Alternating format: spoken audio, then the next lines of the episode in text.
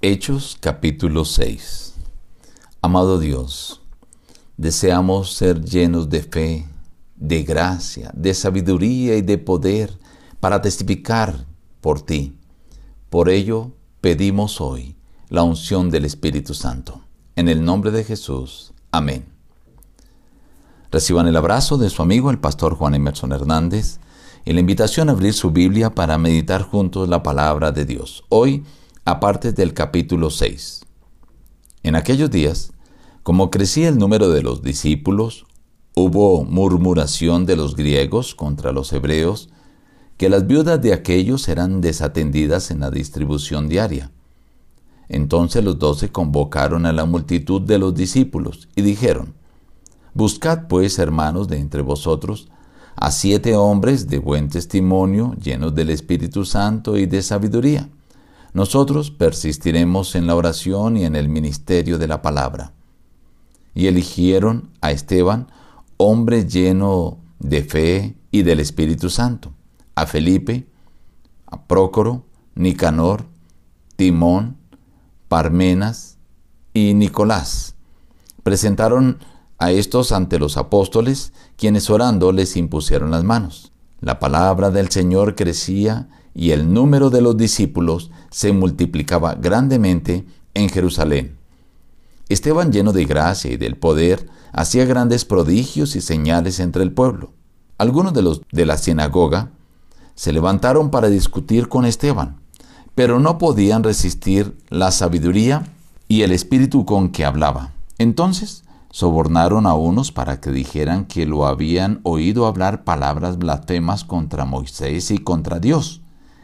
Y alborotaron al pueblo y a los ancianos y a los escribas, y arremetiéndolo arrebataron y lo trajeron al concilio. Y pusieron testigos falsos, que decían, Este hombre no cesa de hablar palabras blasfemas contra este lugar santo y contra la ley. Entonces, todos los que estaban sentados en el concilio, al fijar los ojos en él, vieron su rostro como el rostro de un ángel.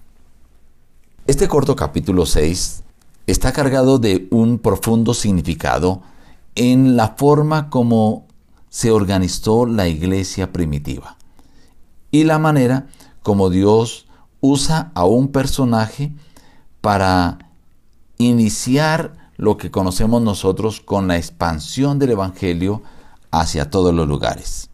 Veamos la parte introductoria del capítulo 6.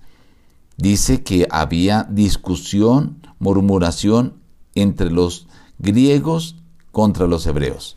Habían judíos que hablaban hebreo porque habían permanecido allí en Jerusalén y otros que se habían ido hacia lugares donde la cultura helenística los había absorbido y hablaban en griego. Y cuando se encontraron, entonces había discusión porque las viudas de los griegos eran desatendidas. Sabiamente hicieron un congreso y allí en ese congreso buscaron la manera de erradicar la división que se quería presentar a medida que la iglesia crecía.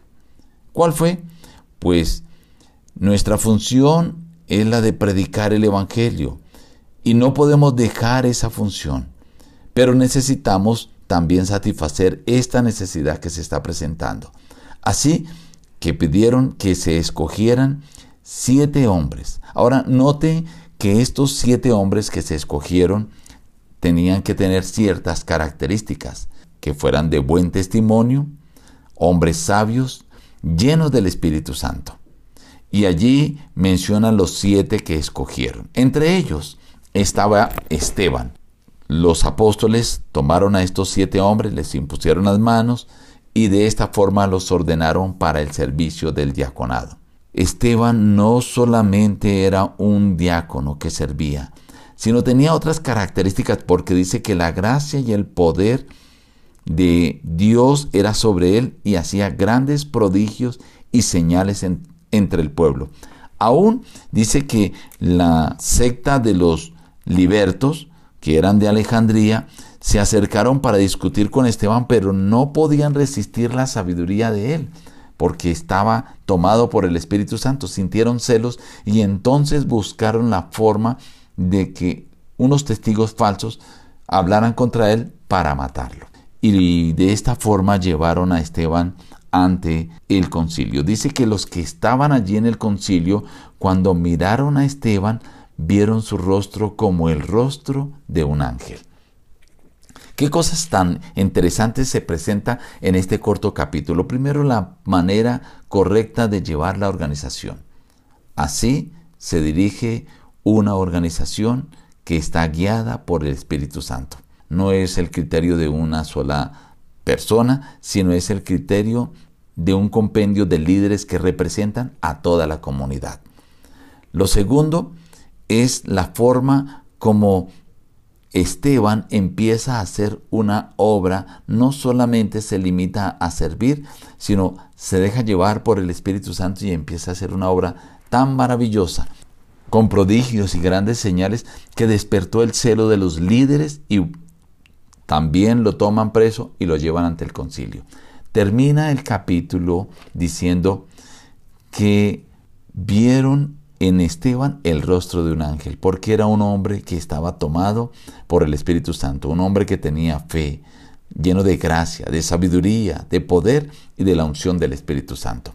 Hoy, tú, estimado amigo, puedes pedir al Señor que te conceda el Espíritu Santo para que también seas lleno de fe, de gracia, de sabiduría, de poder y como Esteban puedas testificar de nuestro Dios. Nos despedimos diciendo, busca a Dios en primer lugar cada día y las demás bendiciones te serán añadidas. Que Dios te bendiga.